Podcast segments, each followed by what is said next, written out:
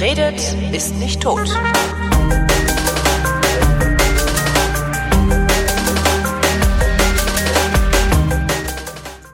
Mensch, sind das wilde Zeiten hier. Daniel Kröger ist Fondsmanager. Das heißt, er sammelt Geld ein und investiert das dann in Aktien verschiedener Firmen. Er ist also ein Akteur an den Märkten. Und die sind gerade in Aufruhr, was Grund genug ist, mal Daniel anzurufen und zu fragen, was da jetzt los ist.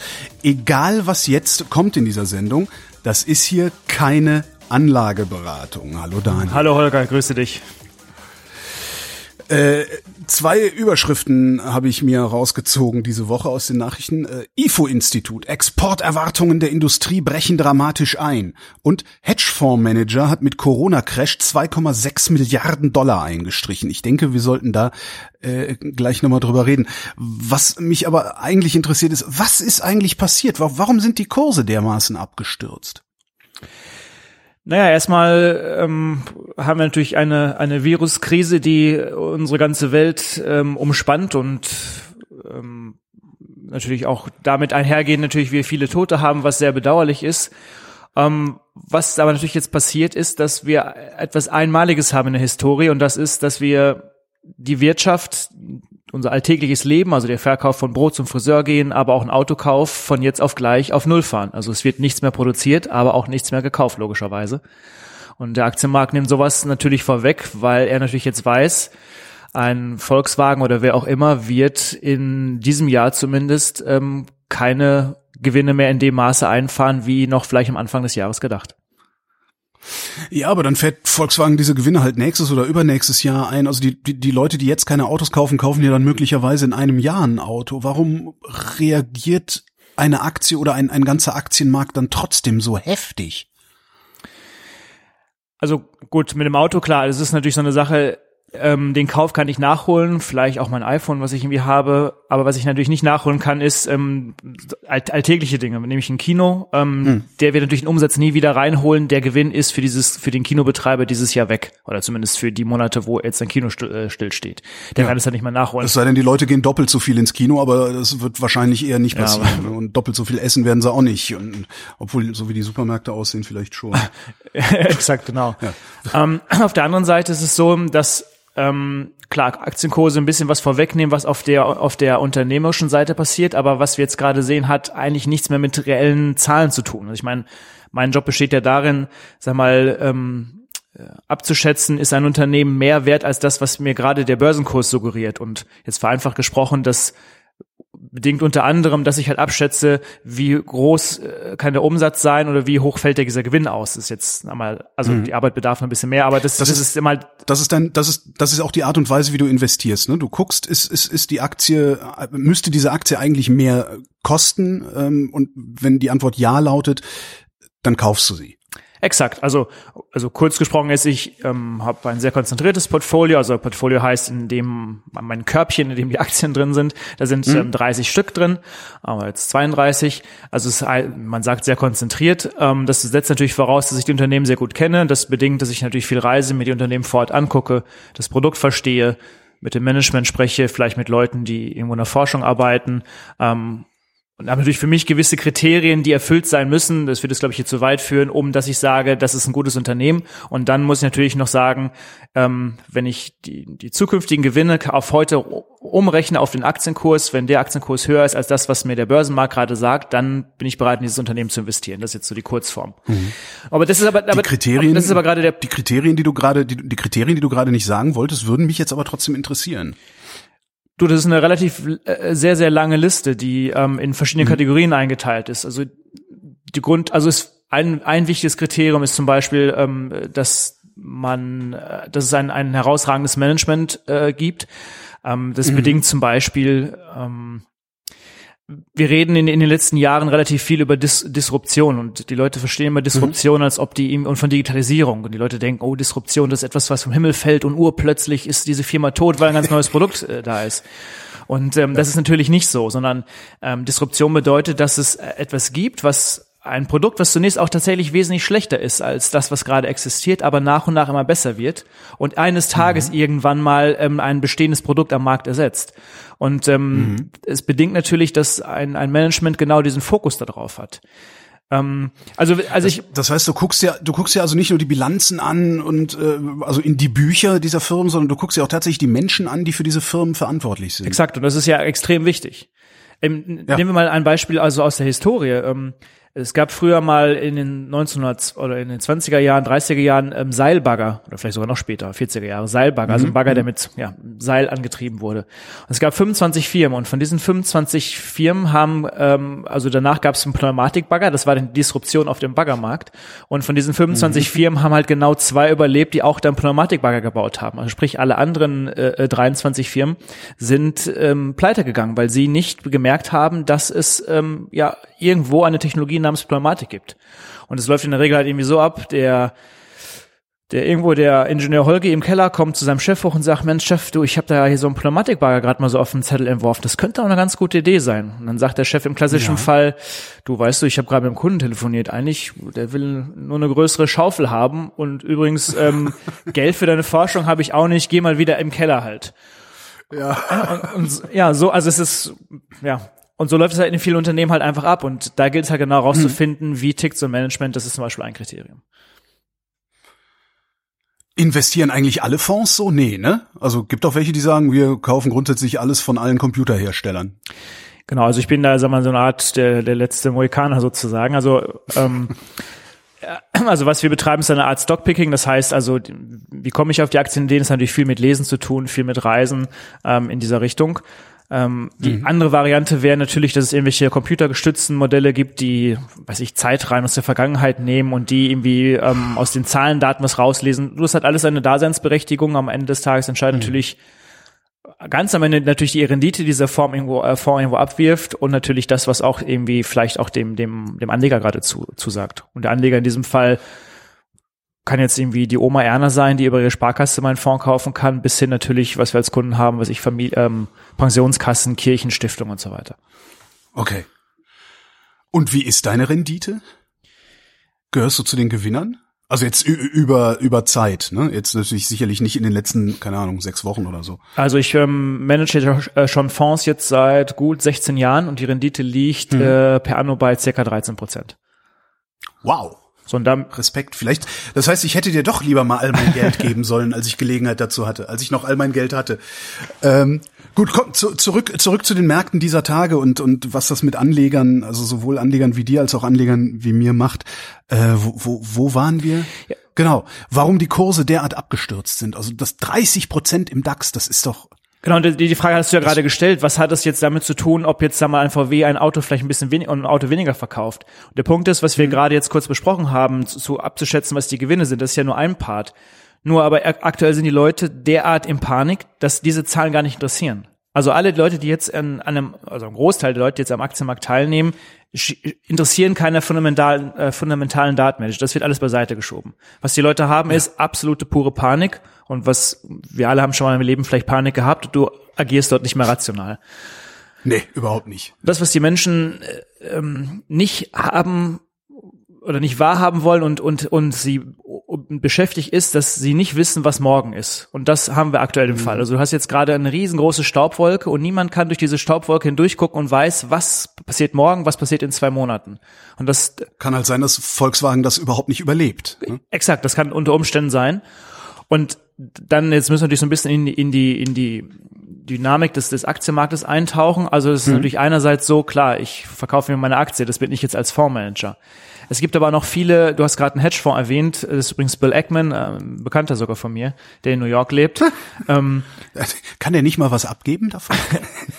Und ich meine, das, was der gemacht hat, er hat da natürlich mit, mit Future gehandelt. Also er hat einen Gegenwert von 27 Millionen Future eingesetzt. Das sind sogenannte Derivate, ähm, wo ich auf einen, wie der Name schon sagt, auf einen Zukunftswert wetten kann, ob er steigt oder fällt. Und die haben natürlich. Wie genau funktioniert das? Also das ist jetzt nicht so, dass ich dich anrufe und sage, ey Daniel, äh, 50 Euro darauf, dass der DAX in vier Wochen bei 7000 steht. So geht das ja nicht, oder? Nein, das ist ein Kontrakt, das ganz normal an der Börse gelistet ist. Es gibt in, in, in Chicago ist die, die ähm, größte Börse für, ähm, für Optionen und für, für Futures. Und ähm, mhm. Da kann ich sagen, ich möchte das den Juli-Kontrakt auf den DAX haben und das mit ähm, äh, und darauf kann ich dann wetten, ob er steigt oder fällt. Ich sage, ich, ich verkaufe es oder kaufe es halt. Also ich verspreche im Juli, also zu einem bestimmten Datum, zu einem bestimmten Kurs etwas zu kaufen oder zu verkaufen. Exakt, genau. Richtig? Ja. Okay. So, und Das heißt, der, der hat aber viel Spielgeld dann gehabt, weil hätte ja auch genau andersrum kommen können, oder? Ja, gut, klar. Und ähm, ich meine aber, das, was du jetzt natürlich hast, ist, dass du relativ viele Hedgefonds hast, die alle mit Futures agieren. Und es gibt es, das löst natürlich eine gewisse Welle einfach aus. Wenn du natürlich eine gewisse Verlustschwelle erreicht hast, dann bist du teilweise gezwungen, als Pensionskasse ähm, Aktien zu verkaufen. Also wenn du bei minus zehn Prozent bist, dann sind teilweise Pensionskassen gezwungen, alle ihre Aktien abzustoßen. Das löst natürlich die nächste Welle aus. Dann hast du die Hedgefonds mit Futures und das treibt dem, dem Markt natürlich in dieser Phase einfach massiv, relativ schnell nach unten. Und das, was du gerade gesagt hast, ist richtig, was wir auch noch nie erlebt haben, dass das in, in dieser Schärfe passiert. Das ist ja wie ein, ein gerader Strich nach unten gezogen.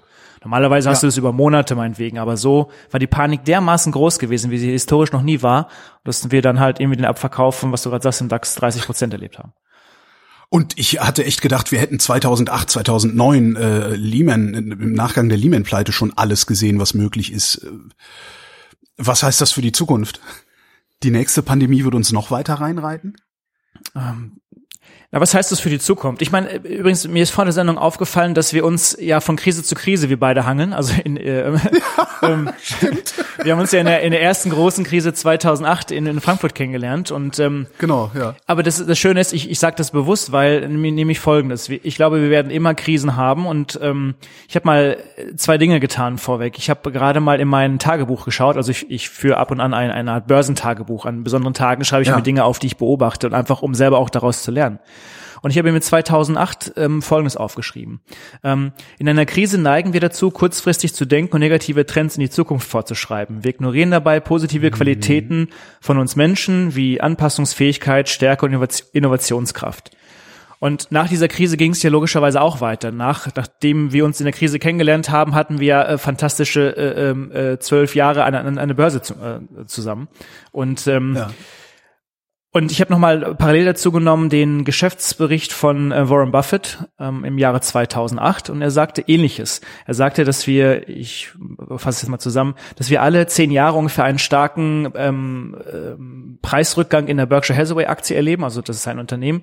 Und er sagte, er hätte 1975 erlebt, 87, 2000 und 2008 mit Kursrückgängen zwischen minus 37 Prozent bis zu minus äh, 59 Prozent. Und jedes Mal ähm, waren die Anleger in, in großer Unsicherheit erfüllt und ähm, auch da sind wir wieder rausgekommen. Und ich glaube, das wird jetzt auch passieren. Heißt aber nicht, dass wir in zehn Jahren nicht vielleicht wieder eine riesengroße Krise erleben werden, äh, mit Sicherheit. Und ja, die kann vielleicht genauso ausfallen. Mal andersrum drauf geguckt. Findest du es eigentlich normal, dass die Indizes jetzt immer noch so gut dastehen, obwohl wirklich niemand weiß, wie lang und wie tief diese Krise jetzt sein wird? Bei den Banken damals, also 2008, war es ja noch relativ relativ begrenzt. Da konnte man ja sagen, okay, wir machen jetzt die Kurzarbeit, wir pumpen da Geld rein, äh, wir machen Abwrackprämie, dann kaufen die Leute wieder Autos und VW verkauft weiter und produziert weiter und alles kommt wieder ins Lot. Aber wie du schon sagtest, wir, wir stochen im Moment im Nebel. Also es kann genauso gut sein, dass wir in eineinhalb Jahren immer noch zu Hause sitzen. Also du hast recht, die Krise in 2008 war in, in dem Sinne ähm, eine Krise, die einfacher zu lösen war. Ich, ich habe es, glaube ich, vor kurzem auch mal getwittert. Damals hieß es ja too big to fail. Heißt also, wir hatten zu, zu Banken, die zu groß waren, um, waren, um dass wir sie nicht hätten umfallen lassen können. Und jetzt ist aber genau umgedreht. Jetzt ist es too many to fail. Also wir haben zu viele äh, Mittelstandsunternehmen, also das ist natürlich positiv, aber die wir alle retten müssen aktuell. Und ähm, das macht natürlich in der Rettung halt wesentlich komplizierter, weil fünf Banken Geld zu geben ist natürlich einfacher, als jetzt irgendwie zu versuchen, 30.000 mittelständischen Unternehmen in irgendeiner Form Geld zu, äh, zuzukommen. Ich denke, wir kommen ja vielleicht gleich nochmal im Zuge der Folge auf irgendwie Rettungspakete etc. Hm. Und ähm, ich bin da zuversichtlich, äh, das war ja dann eine Frage, dass wir, ob was, ähm, ob die Kurse nicht tiefer stehen müssen. Das, was wir jetzt sehen Ja. werden, ist, dass einerseits wir jetzt gerade Schnelltests auf den Markt bekommen, also ähm, Bosch und Kia gehen und wie sie alle heißen, haben jetzt sowas entwickelt, dass wir also innerhalb zumindest jetzt von zwei Stunden ein Testergebnis haben. Das heißt also mit schnellerer Test, mit mehr Tests und schnellerem Testmöglichkeiten werden wir schneller testen können, ist jemand ähm, betroffen oder nicht, so dass wir, also es ist zumindest meine äh, Idee dahinter zu sagen, dass wir so langsam die Wirtschaft wieder anlaufen lassen mit den Menschen, die äh, entsprechend halt schon ähm, das hinter sich haben und gesund sind halt. Das ist so die eine Form. Ende des Jahres bin ich zuversichtlich, dass wir einen Impfstoff haben werden. Das, was wir gerade erleben Mhm. und Ich nicht übrigens. ah, jetzt können wir tatsächlich mal wetten, ne? Worauf, äh, dass wir einen Impfstoff haben. Ja, genau. Ähm, also das, was ich erlebe mit den Unternehmen, die ich spreche, äh, was, und das ist auch fantastisch, ähm, ist, dass äh, es noch nie eine derartige Kooperation zwischen Pharmafirmen und ähm, Stiftungen etc. gab, wie, wie was jetzt gerade passiert. Also ich glaube, das, was, was man jetzt gerade in der Forschung macht, würde sonst Jahre dauern und teilweise geht, gehen Dinge jetzt innerhalb von, von mehreren Wochen oder gar Monaten. Und das stimmt mich so zuversichtlich. Es gibt ungefähr schon so sieben, sech, nee, 69 Testkandidaten für so Impfstoffe und ich bin da zuversichtlich, dass wir Ende des Jahres sehen werden. Das Problem ist natürlich nur, dass ähm, selbst wenn ein Impfstoff da ist, du musst natürlich auch irgendwie skalieren können. Du musst es natürlich auch weltweit in dem Massen produzieren können. Ich glaube, das wird nochmal die größere Herausforderung. Ähm, das ist der zweite Punkt. Ähm, und ich meine, gut, was, was wir gerade machen, ich, ich bin natürlich jetzt kein Virologe und du sicherlich auch nicht. Ähm, es gibt, Nee, gerade nicht. ich glaube, da gibt es irgendwie andere Menschen, die da sicherlich gerade irgendwie besseren Input liefern können. Und ich glaube, ähm, jetzt sind wir in Deutschland zwei Wochen zu Hause und ich denke, die Ergebnisse hoffentlich werden wir jetzt in den nächsten Wochen ja sehen, ob es denn wirklich was gebracht hat, dass wir halt eben diese Kurve runterbekommen und halt eben nicht so viele Menschen ähm, sich anstecken und wir dann hoffentlich nicht mit einer ähm, Überlastung ähm, der Betten im Krankenhaus rechnen müssen. Hm, Das werden wir tatsächlich sehen. Äh, Wir hatten, wir hatten ja eben Volkswagen. Ne? Ähm, Angenommen, Volkswagen überlebt das nicht. Was passiert dann mit den Aktien und den Aktionären? Also ich halte es für aus, unausgeschlossen, dass es ähm, das Volkswagen es nicht überleben wird. Also ich meine, du, du, Okay, dann nehmen wir irgendeinen kleinen. du willst du meinst als Gedankenspiel. Ja, ja, als Gedankenspiel, genau. wenn Volkswagen es nicht überleben würde, ähm, gut, dann werden sie, müssen sie irgendwann mal Insolvenz anmelden. Also entweder werden sie dann von irgendjemandem gekauft, dann können wahrscheinlich mit einer ähnlichen Anzahl Mitarbeiter der, der das Unternehmen weitergeführt werden. Bis dahin wird natürlich der Aktienkurs irgendwie nahe Null fallen im, im Zuge Ja. dessen, wenn man das irgendwie absehen kann, beziehungsweise wenn sie vorher aufgekauft werden. Vo- Volkswagen als Penny Stock. Ich meine, das, mal- das muss man sich vielleicht nochmal vergegenwärtigen. An den Aktienmärkten jetzt, also jetzt nehmen wir mal die letzten drei Tage, wo eine kräftige Erholung war, mal raus, haben wir ungefähr 25 Billionen US-Dollar vernichtet. Ähm, Es ist ja nicht Geld in, in der Form, was jetzt wirklich zumindest mal verschwunden ist, sondern nur dein, auf deinem auf deinem Zettel steht ja jetzt zunächst mal dieses Minus. Ja. Du hast es ja noch nicht realisiert. Ja? Also ist jetzt nicht so, dass irgendwie auf einmal Geld verpufft ist in, in, in, in der Form. Also du, du Ja, es ist nicht, hat jetzt keiner Geld eingeschmolzen. genau. eingeschmolzen und Denkmal gebaut. Ja. Also ich meine, du kaufst ja eine Aktie und zahlst meinetwegen 100 dafür und du hast natürlich schon die Erwartung, dass diese Aktie irgendwie steigt, sonst würdest du es ja nicht machen. Und ähm, wenn natürlich jetzt auf dem auf dem Kurszettel nur noch 50 steht, dann hast du zwar auf dem Zettel 50 ähm, verloren, ähm, aber noch hast du dieses ist das Geld ja noch nicht weg, sondern erst dann, wenn du es ja verkaufen würdest. Genau. Das ist so, als wenn du irgendwie ein Haus hast, ähm, das irgendwie ist 100.000 Euro wert, jetzt brennt dir der Dachstuhl ab ähm, und der Dachstuhl kostet, weiß ich, 40.000 zum Reparieren. Dann hat dein Haus zwar gerade 60.000 ähm, äh, wert, aber das Haus ist ja in der Form immer noch da, sondern nur, wenn du es jetzt gerade Genau, verkaufen es muss würdest. halt nur, es muss halt nur Arbeit reingesteckt werden, damit es wieder auf 100 oder drüber kommt. Exakt. Und diese Arbeit wird ja reingesteckt, weil Volkswagen baut ja weiter Autos. Genau, und ich meine, in diesem Fall würden die Aktien wahrscheinlich Richtung irgendwie Null gehen, wenn niemand verkaufen würde. Klar, dann äh, passiert erstmal nichts damit. Ähm, auf der anderen Seite hat, ähm, und das ist VW eigentlich ein ganz gutes Beispiel, ähm, hat es ja noch einen, einen gewissen Buchwert. Der Buchwert besteht ja aus deren ähm, Lagerhallen, Maschinen, ähm, meinetwegen Immobilie und so weiter. Und die stellen ja nach wie vor noch einen Wert dar. So, und das heißt, ja, vielleicht ist dann zumindest VW als Eigentümer nicht mehr da, aber jemand anders kauft halt dann diese, ähm, äh, diese Immobilien und Maschinen und die einen gewissen Wert haben und somit hat ja die Aktie auch immer noch dann den Wert zumindest, was der Buchwert darstellt. Also bis zu auf den Buchwert 1 kann, könnte die Aktie fallen, sagen wir mal so. Ich meine, das haben wir, das gleiche haben wir jetzt ja auch, so, so, so, so traurig das ja auch klingt. Ich meine, ein, ein Hotelbesitzer gerade, ähm, Klar, der hat natürlich null Geschäft und es kann dazu führen, dass er morgen Insolvenz anmelden muss, vielleicht der Kredite laufen, vielleicht kommen diese Hilfspakete nicht schnell genug. Dann ist zwar der Hotelbesitzer nicht mehr im Spiel, aber das Hotel selber ist ja immer noch da. Und dann könnten jetzt der Holgi und der Daniel kommen, die jetzt vielleicht noch irgendwie fünf Euro in einem Portemonnaie haben, sagen, wir übernehmen dieses Hotel und führen das Geschäft einfach weiter. Und vielleicht, wenn, wenn alle Beteiligten Glück haben, ähm, können wir dann das Dienstpersonal und Servicepersonal weiterhin beschäftigen und die haben weiter ihren, ihren Lohn und können im Supermarkt einkaufen gehen und so weiter. Aber das wiederum müsste dann noch bedeuten, dass es total hirnrissig ist, dass die Märkte überhaupt eingebrochen sind. Weil selbst, ich bleib bei Volkswagen bei meinem Gedankenspiel, äh, selbst, also wenn da, da, da ist ein Automobilwerk, äh, jetzt kauft irgendjemand dieses Automobilwerk auch nur für einen Euro, dann produziert er ja auch weiter Autos. Und dann fällt ja wieder die gleiche Rendite aus der Aktie raus und, und, und. Also insofern ist es doch völlig hirnrissig, dass ich meine Aktien verkaufe. Naja, äh, okay, ich meine, das das hatten wir am Anfang schon gehabt. Natürlich hat, hast du irgendwie einen Gegenwert von irgendwelchen Maschinen und so weiter, aber nicht, nichtsdestotrotz, du musst ja auch erstmal Autos verkaufen. Wenn auf der anderen Seite aber deine Kunden wegbrechen, die jetzt, nimm mal irgendwie alle Mittelständler, die jetzt gerade irgendwie, ähm, ich habe hier viele Freunde in der Gastro in Frankfurt, ich meine, die fahren auch alle irgendwie ein Auto, aber die haben gerade ganz andere Sorgen. Ja? Ich meine, wenn es jetzt noch einen Monat so mhm. weitergeht, dann äh, ist deren Laden halt irgendwie pleite. Der wird als letztes sich jetzt halt noch irgendwie ein Auto kaufen. Das heißt, du hast zwar diese ja. Maschine dort stehen, aber wenn sie nichts produziert, dann macht es auch keinen Sinn. Ich meine, dann, dann kommt mhm. da kein Ertrag bei rum.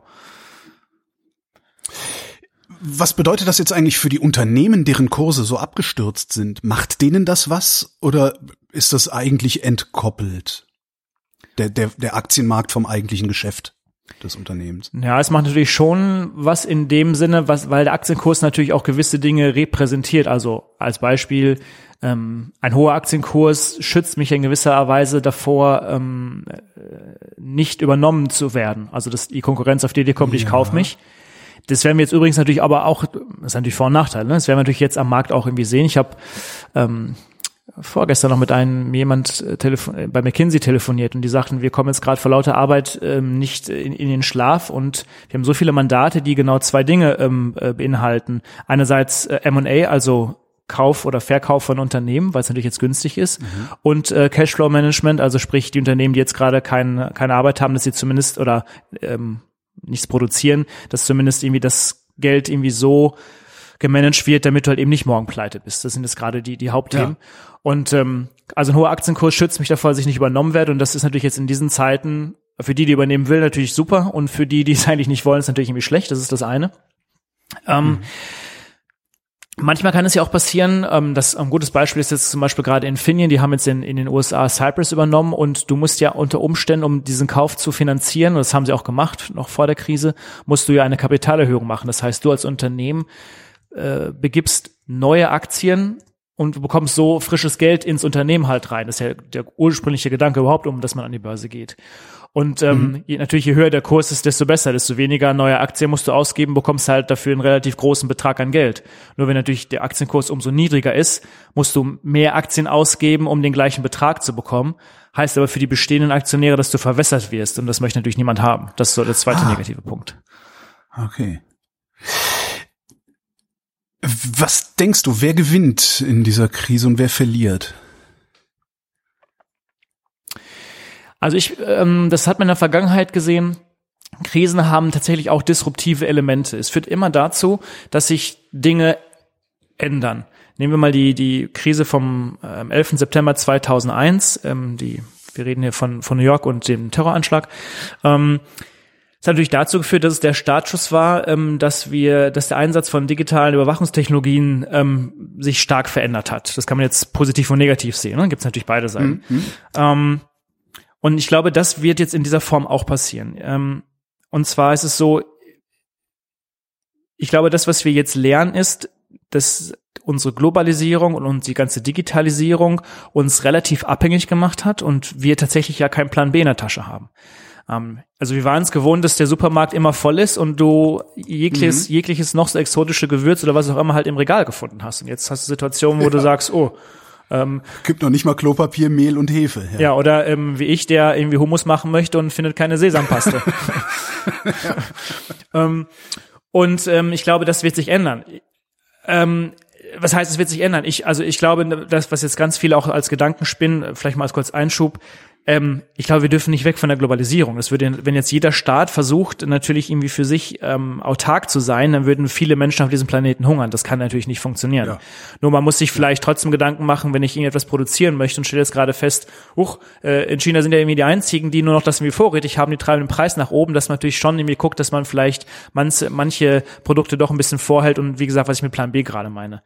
Und übrigens, mhm. ähm, das ist auch nochmal ganz wichtig in dieser Diskussion, was auch in der Presse immer falsch ähm, steht, ist, selbst wenn wir versuchen, autark zu sein, würde das uns ja nicht vor einem Virus schützen. Also ich meine, klar, wir können weniger mit der Bahn fahren und weniger fliegen. Das hilft aber immer noch nicht. Der Virus würde trotzdem in einer Form kommen. Ich habe mal auf den Zeitstrahl rückwärts mhm. geschaut ähm, ähm, selbst noch zu Zeiten, wo wir mit Esel und ähm, Pferd durch die Gegend gefahren sind, hat sie, haben sich auch Viren verbreitet. man müsste, ja, haben halt nur ein bisschen, bisschen länger gebraucht dafür. Ne? Ja, das stimmt. Ähm, aber man müsste den Zeitstrahl übrigens so weit zurückgehen, dass wir wieder in der Steinzeit ankommen. Und äh, da haben wir tatsächlich so autark und in kleinen Kommunen gelebt, dass sich auch Viren nicht verbreitet haben. Mhm. Also wenn wir keine Viren mehr haben ja, wollen, müssen wir in die Steinzeit zurück. Dafür sind wir dann mit 25 umgefallen, weil wir irgendeine Infektion hatten äh, mit Bakterien, die wir nicht mehr bekämpfen konnten. Genau, ja, stimmt. Also ich, ich will damit sagen, ich will nicht weg von der Globalisierung, aber zumindest braucht man einen Plan ja. B. Und ich meine, das sieht man jetzt ja auch. Ich meine, diese, diese Klopapier-Thematik ist ja die, das hat jetzt am Ende des Tages etwas mit, mit, mit Logistik zu tun und dem, die, dieses Just-in-Time-Produktion. Das Just-in-Time. Das ist ja das Problem, was alle Supermärkte gerade haben, weil die Leute auf einmal äh, bei manchen Produkten mehr als 100 Prozent überkaufen oder 100 mehr als 100 Prozent mehr kaufen einkaufen als früher, kommen die halt mit dem Liefern nicht hinterher. Darum sieht's so aus, als gäbe es nichts, obwohl es was gibt, aber es ist halt unterwegs. Ja. Genau, es ist unterwegs und du musst auch bedenken, die ganzen Hotels und so weiter, die bekommen, also bekommen auch noch theoretisch Klopapier, nur sie brauchen es halt nicht. Also das heißt, auch diese Lieferketten musst du ja erstmal nur umbiegen ja? und das kommt ja auch noch hinzu. Ja. Also ich glaube, dass sich in der Form ähm, äh, was verändert. Es gibt eine ganze andere breite ähm, Thematik. Es sind ja eher so gesellschaftliche Dem, äh, Themen. Also kann es nicht passieren, dass wir irgendwie zum Beispiel ähm, solidarischer werden und nicht irgendwie uns hm. ähm, irgendwie isolatorisch irgendwo ähm, einengen. Ich meine, diese Krise hätte auch anders angegangen werden können, wenn wir zum Beispiel viel mehr darauf geachtet hätten, Daten untereinander auszutauschen. Also hätte man nicht die Daten aus China nehmen können und irgendwie was daraus lernen können, dass wir alle irgendwie viel früher angefangen sind. Ich meine, okay, zum Teil hat man ihnen auch vielleicht gar nicht geglaubt, man weiß es halt nicht. Mhm. Dann sieht man, dass natürlich irgendwie Trump. Ja, das ist eher so das Problem bei so bei so äh, geschlossenen Gesellschaften wie der chinesischen. Ähm, du weißt halt gar nicht, ob das stimmt, was die erzählen, weil niemand äh, wirklich ja unabhängig, objektiv oder zumindest äh, ja, ja unabhängig ist das richtige Wort, weil niemand unabhängig hingucken kann. Stimmt. Ähm, dann, da bin ich zwiegespalten, das bereitet mir nicht am meisten Sorgen. Ich glaube, dass die Amerikaner relativ gut durch diese Krise durchkommen, weil es einfach als ein großes Land natürlich viel besser zusammenhalten kann. Ähm, mhm. Dann ist es so, dass sie nicht vom Export nicht so abhängig sind. Das heißt, also sie verkaufen nicht ihre Produkte ins Ausland, sondern sie konsumieren, also die Amerikaner selber konsumieren amerikanische Produkte im Inland. Also du hast eine starke eigene äh, Binnenwirtschaft. Und das macht ja. mir Sorgen halt eher, und da sehe ich auch die viel größeren Probleme, natürlich hier in, in Europa. Ähm, das, was wir jetzt halt wieder sehen, bringt natürlich jetzt diese ganze Diskussion wieder nach oben, die wir jetzt schon auch 2008 hatten. Du hast irgendwie Länder wie Italien und Spanien, die hochverschuldet sind, ähm, die, ja. die es ganz, ganz schwer haben werden, aus dieser Krise halt herauszukommen. Die sind auf, auf Hilfe wie der EZB angewiesen, dass jetzt da irgendwie Staatsanleihen etc. aufgekauft werden. Und jetzt hast du natürlich diese Diskussion wieder, dass man über Eurobonds redet, was natürlich heißt, dass du die, die gesamten Schulden in Europa natürlich, sag mal, vereinheitlichst oder unter eine was, Hut bringst. Was genau ist das eigentlich ein Eurobond? Also grundsätzlich, ähm, eine Anleihe ist ja nichts anderes erstmal wie ein ähm, Kredit. Das heißt, ich sage, ich möchte, ich brauche Geld und ähm, mhm. Bin bereit dafür Zinsen X zusammen Prozent zu bezahlen, also sagen wir die Bundesregierung, ja, das ist vielleicht das Beispiel, die zahlen fast gar keine Zinsen. Also ich bin ich bin ich ja, bin in Italien. Wir tun einfach so, als würden sie Okay, du bist Italien. Ich bin in Italien und wir nehmen jetzt die Zeiten vor der Krise und ich möchte jetzt brauche irgendwie für meinen Haushalt irgendwie neues Geld, ich möchte in meinem Land etwas bewegen, also gebe ich eine Staatsanleihe raus, also eine Anleihe und ich möchte irgendwie, weiß ich nicht, ja mal 10 Milliarden einsammeln und sage dafür, dafür zahle ich ein Prozent Zinsen und nach zehn Jahren bekommt ihr euer Geld, was ihr dann mir gegeben habt, zurück und über die zehn Jahre pro Jahr bekommst du ein Prozent Zinsen. So, das ist der normale Weg, um an Geld zu kommen. So macht man das als mhm. Staat. Was ja durch jetzt passiert ist, dass man feststellt, ähm, oh, Italien ist mit was sind jetzt 130 Prozent im Verhältnis zu ihrer ähm, Wirtschaftsleistung verschuldet, also ein immenser Berg und die Wirtschaft liegt gerade am Boden. Heißt natürlich, die Leute sagen nicht, mm, ich möchte nicht ein Prozent, ich äh, möchte auch von dir drei oder vier Prozent Zinsen haben, das ist mir alles zu risikoreich. Sagt Italien, ja. ja, ist schön, nur ich kann dann aber gar nicht so hohe Zinsen bezahlen, weil meine Wirtschaft läuft ja auch gerade nicht. Dann sagt die EZB jetzt, gut, ich helfe dir aus, ich kaufe dir deine Staatsanleihen ab. Das ist ja dieses riesengroße Programm, was sie jetzt auferlegt haben, was ja nochmal größer ist als in der Finanzkrise. Das sind ja jetzt so knapp 120 Milliarden pro Monat, was jetzt bis Ende des Jahres ausgegeben wird, um diese Anleihen zu kaufen. Also nicht nur Italien, sondern mhm. generell in Europa. Und grundsätzlich ist ja schon immer so gewesen, dass ähm, gerade Italien, äh, Spanien und auch Griechenland sich natürlich in Europa die Kandidaten sind, die sehr stark überschuldet sind die halt irgendwie anders ja. gewirtschaftet haben. Und im Vergleich dazu hast du Deutschland und auch ähm, die, die ganzen Nordic-Staaten oben, die natürlich relativ mhm. gut gewirtschaftet haben, denen es gut geht. Wenn man jetzt Eurobonds machen würde, ist es die, die gleiche Philosophie dahinter, was wir gerade mit der Anleihe gesagt hatten, nur, dass du sie nicht für Italien oder für, ähm, für Deutschland ausgibst, sondern du sagst, du hast also eine Anleihe für, für Gesamteuropa. Und jetzt sagen natürlich dann die Leute, die unter Umständen, die in Deutschland leben, sagen, ja, was warum soll ich denn für die Schulden gerade stehen, die Italien irgendwann mal durch schlechtes Wirtschaften ähm, fabriziert hat? Und diese Thematik kommt da wieder ähm, hoch. Warte mal, ich, ich habe noch nicht, äh, ich, ich habe wirklich noch nicht verstanden, was hat Italien denn davon, wenn es für die gesamte Eurozone eine Anleihe gibt?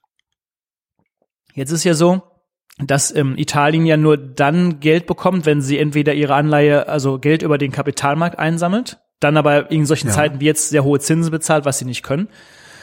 Mhm. Es gibt es Phasen, und diese Phase hatten wir übrigens jetzt auch in diesen Tagen gehabt, und das ist ja das größte Problem, ist, dass wir keine, keine Liquidität mehr im Markt haben. Also wenn niemand mehr bereit wäre, Italien Geld zu geben, das hatten wir auch 2008 eben bei, bei Griechenland, ja, dann, dann ja. kannst du in Anführungsstrichen dein Land abschließen, weil dann ist es halt vorbei. Und ähm, dafür steht die EZB gerade. Aktuell noch. Würde ich aber einen Eurobond haben, dann würde es ja einen Bond geben, aus dem jedes Land sich bedienen kann. Nur, aber Italien hat aber dann die gleichen Voraussetzungen wie Deutschland. Nur das halt. Das heißt, Italien würde Italien würde nicht Negativzinsen zahlen wie Deutschland, aber Deutschland würde auch keine Negativzinsen mehr zahlen, weil wir gleichzeitig Italien mit absichern. Genau, also deren deren Und dieser dieser Eurobond äh, dieser Eurobond würde würde dann also äh, es gäbe dann also sozusagen irgendwo bei der EU eine Stelle, die würde sagen, so wir geben jetzt Anleihen für 100 Milliarden raus und verteilen das nach irgendeinem Schlüssel auf alle Länder Europas. Exakt. Dieses Geld, was da reinkommt und die Zinsen entsprechend auch. Exakt, genau. Nur, ah, okay, verstehe. aber Italien ist halt so hoch verschuldet, da würde man jetzt sagen, das ist so wie früher, wenn du vielleicht in der Studentenwiege gewohnt hast, ja. Du hast den Spülplan, du mhm. warst immer dienstags dran gewesen, ja, da hat Holger immer fleißig abgewaschen. Mhm. So, mittwochs wäre aber der Daniel dran gewesen, aber der faule Hund, der hat ihn nie abgewaschen, ja. Und jetzt ja. sagt der Holger, boah, Mist, aber ich will schon einen sauberen Teller haben. Jetzt hast du ja zwei Möglichkeiten. Ähm, entweder Holst du eine Putzfrau, alle zahlen? Ja. ja, nee, also entweder wäschst du für mich ab, ja, ähm, und mhm. äh, ja, das findest du natürlich nicht toll. Und das gleiche hast du jetzt natürlich umgedreht. Italien hat schlecht gewirtschaftet, also unterstellen jetzt die Leute denen. Und ähm, mhm. jetzt sagt natürlich dann der, der Deutsche in Europa, ja, was soll ich denn jetzt für die Schulden vom Italiener gerade stehen, nur weil irgendwie der nicht in der Lage war, vernünftig zu wirtschaften? Das ist ja die Philosophie dahinter. Hm. Nur aber das ist das, was mir große Kopfschmerzen bereitet. Also entweder sind wir eine Einheit und eine Europäische äh, Union und dann hält man mhm. zusammen, oder aber man lässt das Ganze. Aber dann hätten wir uns auch mal die letzten irgendwie 20, 30 Jahre sparen können. Das wäre auch ein riesengroßer Fehler, aber darum geht's halt einfach. Und diese Diskussion kommt jetzt wieder mhm. hoch. Und das siehst du ja allein schon auch daran, wie die einzelnen Länder irgendwie ja, sich gar nicht absprechen, sondern irgendwie alleine handeln. Ich meine, Frankreich sagt vor Monat, ähm, alle Schutzkleidung müssen verstaatlicht werden. Äh, Deutschland sagt nächsten ja. Tag, ab heute darf keine äh, Einweghandschuhe mehr irgendwie in andere Länder exportiert werden. Ich meine, wir sind in der EU. Wo kommen wir denn dahin, wenn jetzt ja. jemand sagt, du, aber die Handschuhe, die behalte ich selber. Wenn ihr Probleme habt, äh, kriegt ihr nicht. So gesehen wäre so ein Eurobond ja vielleicht eine ganz interessante Idee aus der Not geboren würde, es uns ja vielleicht auch in Friedenszeiten dann sogar noch ein bisschen weiter zusammenschweißen. Exakt. Und die Hoffnung habe ich, dass das vielleicht passieren könnte. Mhm. Ja. Wir waren immer noch bei den Gewinnern und bei den Verlierern. Also äh, was denkst du, welche Sektoren, welche Branchen gehen gestärkt aus dieser Krise raus und welche verschwinden? Was kann weg hinterher? Klar, das, was wir gerade sehen, ähm, ich glaube, wir stellen gerade alle fest und ähm, dass man tatsächlich kaum noch irgendwie Reisen braucht, um Leute zu treffen. Man kann vieles per FaceTime-Telefonie ja. oder sonst was machen. Also ich glaube, das wird als Gewinner hervorgehen. Ähm, dann brauchst du natürlich den Ausbau der Infrastruktur dahinter. Also ich glaube, Ausbau ja. von ähm, Fiber, 5G und all diese Thematiken, die wir schon vorher natürlich hatten. Ähm, also Telekom-Aktien. ja, das weiß ich nicht so genau. Aber waren schon mal eine gute Anlage. ähm, ich glaube, dieses ganze Thematik rund ums äh, E-Learning, also man versucht jetzt seine Kinder irgendwie zu Hause ähm, digital irgendwie, ähm, also über digitale Medien ähm, ähm Art, äh, Art und Form von Unterricht irgendwie zu vermitteln. Oder äh, das ist sicherlich ein Punkt. Aber das ist ja nur kurzfristig, also das, das ist ja nur, solange wir zu Hause sitzen. Danach will das ja wieder keiner mehr haben. Dann geht's wieder in die maroden Schulen. Ja, und wünschenswert wäre natürlich so ein Kombimodell halt, ne? Also Ja, das klar. wäre natürlich gut. Ähm, das ist sicherlich ein Punkt. Auf der Medizinseite, was wir vorhin hatten, wird sich sicherlich nochmal vieles äh, verändern. Wobei da verändert sich eh schon viel. Ähm, man hat, es gibt weltweit so ungefähr noch so knapp 3300 Krankheiten, für die es noch keine Medikamente gibt, also wirklich äh, ähm, große Krankheiten. Und durch den Zusammenschluss von vieler Pharma, von vielen Pharmaunternehmen hast du natürlich ähm, ja weniger Firmen, die sich um die Probleme kümmern können. Und natürlich ist es so, dass die Pharmafirmen sagen, ich kümmere mich nur um das Medikament, wo ich eine hohe, wo ich viele Patienten habe und natürlich häufig mein Medikament verkaufen kann. Natürlich schlecht. Das heißt, was man gerade erlebt, ist, dass viele ähm, Stiftungen und Foundation natürlich jetzt einspringen und da stiften, also Bill Gates als als einer der Vorreiter, ähm, die natürlich jetzt diesen Markt auch da komplett verändern. Das ist sicherlich positiv. Ähm, Was passiert auf der Negativseite? Ja, kann es nicht passieren, dass wir tatsächlich weniger reisen? Ähm, ich glaube auch, und das, ich meine, wie wird das sein, wenn jetzt ähm, die alles wieder hochgefahren werd, wird? Werden wir in der Disco noch uns genauso benehmen wie vorher? Werden wir eng zusammenstehen und einer hustet? Werde ich dann nicht komisch gucken? Also Haben wir Bock, auf diesem Flugzeug sitzen, in diesen Röhren zu sitzen, so dicht bei dem Typen ja, neben dir, der hustet? Exakt, also vielleicht kö- könnte, also entweder, also ich glaube, Kulturszene wird sich sicherlich verändern. Ähm, Fliegen, ich weiß nicht, ob das noch in der Form, in der Häufigkeit zumindest stattfinden wird. Wahrscheinlich ist irgendwie der Bayerische Wald äh, dieses Jahr wahrscheinlich dann Ende des Jahres der meistgefragte Urlaubsort ähm, in der Form. Und das, was ich ganz stark dran glaube, ist, das, was schon vor der Krise ein, ein, ein Trend war. Nehmen wir mal das Elektroauto, dass sich diese Trends noch Ja. weiter und schneller verstärken werden. Ähm, ich meine, wenn nur mal der Staat auf die Idee jetzt kommen würde, ähm, wir müssen jetzt der Autoindustrie helfen und wir geben jetzt wieder einen Zuschuss zu einem Auto, der wird natürlich nicht mehr auf irgendwie auf für ein Dieselfahrzeug sein, sondern für ein E-Auto. Das heißt also, der Markt dort Da wäre ich mir nicht so sicher. Da wäre ich mir wirklich nicht so sicher. Also die Autolobby äh, schreibt gerade schon Briefe an Ursula von der Leyen, wo drin steht, sie soll jetzt mal ein paar ähm, Gesetze abschwächen, also mal ein bisschen weniger Umweltschutz und so, weil äh, die haben ja gerade im Moment überhaupt kein Geld, um weiterzuentwickeln und sowas. Da wäre ich mir echt nicht sicher. Aber ich bin auch immer pessimistisch gewesen in meinem Leben. Also von daher. Ist Ursula von der Leyen überhaupt noch da jetzt in der Krise? Ich sehe sie überhaupt gar nicht. Doch, doch, äh, äh, gesehen habe ich sie auch nicht, aber sie ist noch da. Sie hat ja einen Brief gekriegt. okay. Also die Videos, die ich immer gesehen habe, da sah so ein bisschen wie so ein, sah sie wie so ein Star Trek Walk aus. Ja, aber das liegt an der, ich glaube, das liegt daran, dass sie zu viel Haarspray äh, ähm, in, in, in den Haaren hat. Also dadurch sieht das immer so ein bisschen, ist mir auch schon, dadurch sieht das immer so ein bisschen unnatürlich aus irgendwie, aber mei, ja, was willst du machen? Vielleicht schreiben wir auch mal einen Brief. Als Mann darfst du, als Mann darfst du halt aussehen wie Günther Verheugen. Als Frau musst du dich fragen lassen, wie viel Haarspray du drin hast. Ja. Ähm, also äh, genau, in, in diese Richtung kann sich's verändern. Ähm, ja. Ja. Ähm, angenommen jetzt, äh, ich will mit dieser Krise Geld verdienen. Was mache ich denn da? Es war immer richtig, in den dunkelsten Zeiten ist immer der richtige Zeitpunkt, der Startpunkt, um in den Anker zu setzen für sein Vermögen in der Zukunft. Das passiert nicht, wenn irgendwie alles glorreich ist und alle durch die Gegend hüpfen. Also jetzt ist definitiv ein guter Zeitpunkt. Ähm, ich glaube, für die meisten da draußen, und das ist, glaube ich, die meiste häufig gestellteste Frage, die ich bekomme, ist, für die ich antworte, wenn ihr null Lust habt, um euch um irgendetwas zu kümmern, ähm, mach einfach ein Depot irgendwo auf, bei deiner Hausbank oder sonst wo, ähm, und mach einen Sparplan auf einen ETF, am besten breit, eben so ein MSCI Welt oder Emerging Markets und beides in der Kombi halt. Das ist jetzt so die einfachste Form. Jetzt reden zwei extrem privilegierte miteinander. Ne? Wir äh, können unseren Job weitermachen, auch vom Homeoffice aus. Das heißt, unser Einkommen läuft weiter. Zwar nicht so gut wie letztes Jahr, aber immerhin immer noch gut genug. Das heißt, am Monatsende bleibt ein Hunderter übrig. Den kann ich in so einer Weise anlegen. Was machen eigentlich die Leute, die gerade keine Kohle haben? Oder auch vorher schon keine Kohle hatten? Was können die tun? Meine, du hast recht mit dem privilegiert sein. Ich, also klar, mir ist natürlich auch, durchaus bewusst, dass es viele Menschen da draußen gibt, die, also ein Sparplan ist, glaube ich, das Minimum 25 Euro, die wahrscheinlich nicht mal als 25 Euro haben, um den in irgendeiner Form beiseite zu legen.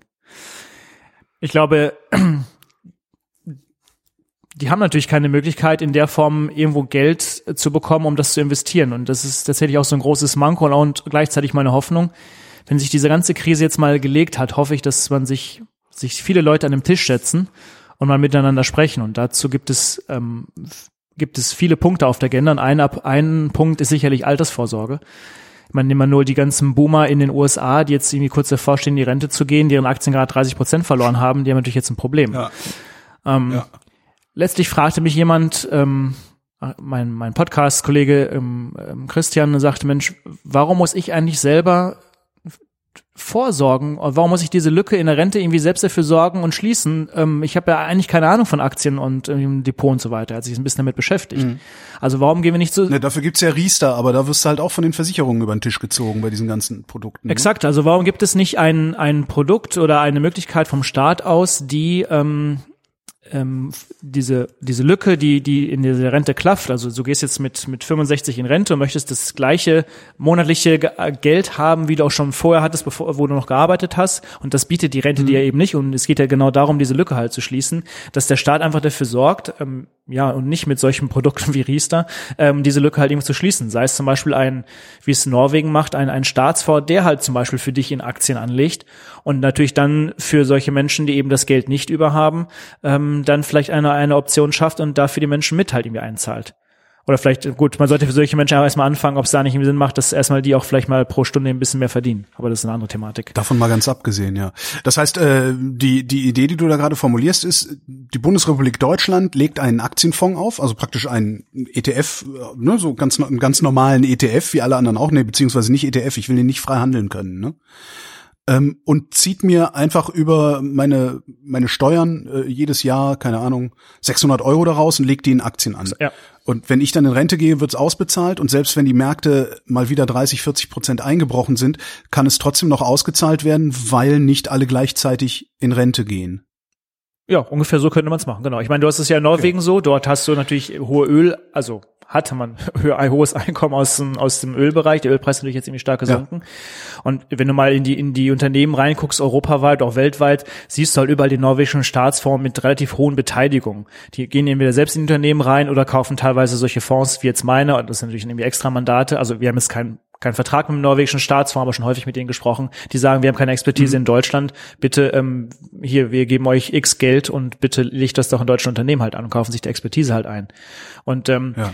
Darüber wird sicherlich auch noch ein, also eine Art Management stattfinden, dass du natürlich, also was du gerade sagst, ich weiß, wie viele Leute wann wo in Rente gehen, wie alt die sind und steuere natürlich auch dieses Produkt. Also ich werde nicht zu, immer zu 100 Prozent Aktien haben, sondern vielleicht mal sagen, ich ähm, fahre die Quote runter, weil ich erwarte so und so viele Leute, die in Rente gehen und investiere das Geld erstmal in Anleihen oder sowas. Mhm. Ähm, das geht für Deutschland halt auch. Stimmt, das ist ja, das ist ja sogar, das ist ja sogar äh, sehr gut planbar. Ich weiß ja heute schon, wie viele Leute in 20 Jahren hier in Rente gehen werden. Ja, genau. Also zumindest die Obergrenze weiß ich. Zwischendurch sterben einige, das heißt, es kann eigentlich nur billiger werden für mich. Äh, ich muss einfach immer nur mit, mit, ja, mit dem teuerstmöglichen rechnen und äh, bin immer fein raus. Ja. So, und im Durchschnitt machen Aktienmärkte, sagen wir im Schnitt fünf bis sechs Prozent. Und mein klar, mhm. derzeit natürlich weiß ich und du auch nicht, ähm, ob wir jetzt den Tiefpunkt in den Aktienmärkten gesehen haben. Aber eins ist klar, ja. wenn du die gesamte DAX-Historie nimmst, egal welchen Zeitpunkt du dir rausnimmst, maximal nach 15 Jahren hast du auf jeden Fall eine Rendite erwirtschaftet. Also egal, wann du mhm. eingestiegen bist, egal welche Krise vorgeherrscht hat. Also das heißt also, wenn du jetzt Aktien kaufen würdest, zumindest auf historischen Daten, nach auf jeden Fall 15 Jahren ähm, hast du quasi da ähm, eine, äh, eine Rendite draufstehen. So und die Frage ist natürlich auch, was ist die Alternative? Also wir, wo wir nicht drüber gesprochen ja. haben, ist natürlich ähm, durch die das ganze EZB-Programm und auch durch die Bundesregierung wird natürlich irgendwo auch die Inflation steigen, weil viel zu viel Geld im Umlauf ist, mhm. ähm, was natürlich Wert vernichtet. So, also das heißt, na gut, aber äh, mit dem vielen Geld, was im Umlauf ist, werden dann ja auch wieder Aktien gekauft. Das heißt, meine Rendite am Aktienmarkt ist ja dann auch wieder wesentlich höher wenn die Inflation steigt oder nicht. Genau, also wenn die Inflation kommt und die Inflation steigen würde, dann ist die Aktie als Instrument sicherlich gut, weil es natürlich werthaltiger mhm. ist. Und klar, wenn die Leute nicht wissen, das haben wir auch in den letzten 10, 11 Jahren erlebt, dass du so eine Art Inflation auch auf der auf den auf den Vermögensgegenständen hast. Also nimm mal jetzt Immobilien, nimm mal mhm. Aktien. Die, das ist natürlich auch davon getrieben. Hast du vollkommen recht. Ähm, und ich meine, ja, kauf doch mal in Berlin die eine Immobilie. Ich weiß nicht, ähm, was da die Rendite, ich bin jetzt kein Immobilienexperte, aber du hast da sicherlich eine Rendite von zwei, drei Prozent. Dagegen Inflation. Nein, hast, hast du nicht mehr. Hast du nicht mehr. Ja, dann hast du aber eine Inflation von, drunter. Das ist von zwei Prozent Inflation dagegen, dann verlierst du ja sogar noch Geld. Ja klar, das ist äh, pure Spekulation jetzt nur noch. Also wenn du jetzt eine Immobilie hier kaufst, dann machst du das, um selber drin zu wohnen, äh, weil du früher oder später mal deine Ruhe haben willst. Ähm, oder um darauf zu spekulieren, dass sie teurer verkaufbar ist. Aber eine richtige Rendite fährst du da nicht mehr. Also bei Quadratmeterpreisen von 4.000, 5.000 Euro äh, für mittelmäßige Lagen im Neubau, da, da, da, da machst du keine ordentliche Rendite mehr. Wenn du da, weiß ich nicht, drei Prozent, wie viel wäre denn das? Jetzt müsste ich rechnen lernen. Ich rechne das nebenbei. Erzähl weiter. Ja, und ich meine, viele Leute fühlen sich ja mit Immobilien irgendwo sicher. Ähm, naja, aber die Frage ist halt, was ist denn da wirklich dran äh, richtig sicher? Ich meine, das, was wohl die Leute am meisten Angst vor haben, ist natürlich das, was wir jetzt erleben, dass du eine Schwankung hast. Und Schwankung heißt, mhm. du siehst es am Aktienmarkt logischerweise, weil halt ähm, sekündlich dort dir ein Preis angezeigt wird, was bei deiner Immobilie nicht äh, der Fall ist. Und das suggeriert dir Sicherheit, was natürlich eine falsche Sicherheit ist. Ähm, und gleichzeitig, wie der Name schon sagt, ist es immobil. Also wenn du flexibel sein möchtest und von heute auf morgen an dein Geld kommen möchtest, ist damit eine Immobilie schwer.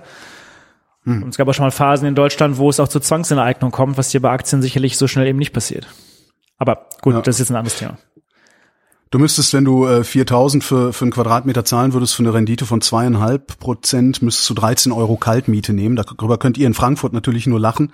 Aber das ist hier schon, in Berlin ist das schon sehr viel Geld, was nicht mehr allzu viele Leute in der Lage und willens sind zu bezahlen. Also da steckt nicht mehr viel drin. Und äh, aus diesen zweieinhalb Prozent musst du dann ja auch noch äh, Instandhaltungsrücklage und weiß der Geier was finanzieren. Ja. Also das hält sich allenfalls plus minus null und eben die Wertsteigerung in der Zukunft. Ja. ja. ja.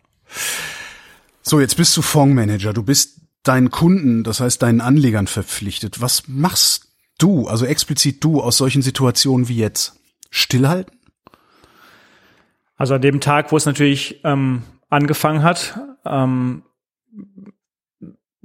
wo sich mehr und mehr rauskristallisierte, welche Auswirkungen dieser Virus denn wirklich hat, fängt man natürlich an mhm. zu überlegen, ich habe jetzt diese Unternehmen, diese 30 in meinem, in meinem Portfolio, also in meinem Körbchen, ähm, habe angefangen, zwei Dinge zu tun, zu überlegen, wer könnte in, in welcher Form wie betroffen sein, also ähm, mhm. brechen die Umsätze irgendwo weg, ähm, sind Lieferketten ähm, ähm, nicht mehr in der Form vorhanden. Bei allen Unternehmen, die ich hatte, sah ich keine Gefahr in irgendeiner Form. Im Gegenteil, es sind sogar Unternehmen dabei, die ähm, eigentlich Profiteur sind, aber trotzdem natürlich mhm. im Kurs fallen. Also nehmen wir als, ich habe unter anderem ist es eine Nintendo im, im, Portfolio bei mir. Versuch mal aktuell gerade bei Amazon oder sonst wo einen, einen Nintendo Switch zu kaufen. Entweder zahlst du einen doppelten Preis oder aber du findest gar keinen Echt? mehr. Ja. Okay, willst du eine Switch kaufen? 1000 Euro. Kaum benutzt. Und ähm, gleichzeitig äh, zeigen die Statistiken für den Monat Februar, dass die, ähm, der Download von Nintendo-Spielen um 300 Prozent angestiegen ist. So, das heißt also, die nächsten Quartalzahlen an Nintendo, auch wenn es aktuell, was wir gerade hatten, niemand interessiert, die werden aber zumindest gut ausfallen, ja. weil sie mehr Hardware verkaufen und natürlich auch die Leute sich mehr Spiele runterladen. Ich meine, du weißt selber, die Schulen sind gerade zu, die Kids zu Hause müssen ja. jetzt irgendwo ähm, beschäftigt werden, die müssen jetzt auch mal vielleicht Nintendo spielen, wenn sie ihre Hausaufgaben gemacht Alter haben. Alter Vater, auf, auf Amazon verkaufen sie Switchen für 500 Euro. Ja. Ich habe auch noch eine Switch. Das gibt's nicht. Ja, ich auch. Da, da lässt sich, lass uns, da lässt sich ja was raus. Äh, wir werden reich. Switch-Dealer. ja. Ähm, also es gibt Unternehmen, die halt davon profitieren. Das, das wollte ich nur davon sagen. Mhm. Interessiert aber auch niemanden mehr. Ähm, was habe ich weiterhin gemacht? Natürlich sitze ich das aus, weil ich sage, warum soll ich, also Unternehmen, die vielleicht zu hoch ähm, gewichtet waren im Fonds, habe ich schon ein bisschen was verkauft, ja. Ähm, gleichzeitig habe ich das aber genau umgedreht genutzt. Ich hatte viele Unternehmen auf meinem Zettel, die ich schon immer in meinem Leben haben wollte, die mir aber in der Vergangenheit ah. zu teuer waren. Und jetzt habe ich gesagt, hey, das ist ja prima. Ähm, die, die zwei, drei Unternehmen, die habe ich natürlich jetzt mit reingenommen. Wo kriegst du nur das Geld dafür dann her? Also du hast ja nicht un unbegrenzt, äh, unbegrenzt Bargeld rumliegen, mit dem du dann mal eben, weiß ich nicht, irgendwelche Aktien kaufen kannst. Ja, das ist eine sehr gute Frage. Ähm, der Fonds, den ich jetzt habe, der ist ähm, erst im September letzten Jahres gestartet und äh, du fängst ja mit 100% Kasse an. So, und dann habe ich die Kasse ja. nach und nach investiert und ganz zum Schluss blieb halt immer noch, weil mir, wie gesagt, die besagten die ich haben wollte, zu teuer waren, halt noch irgendwie so um die so 12 bis 15 Prozent Kasse übrig. Das hat natürlich in dieser Phase ja. natürlich super geholfen zu sagen, hey, jetzt gebe ich das Geld aus für das, was halt jetzt günstiger geworden ist.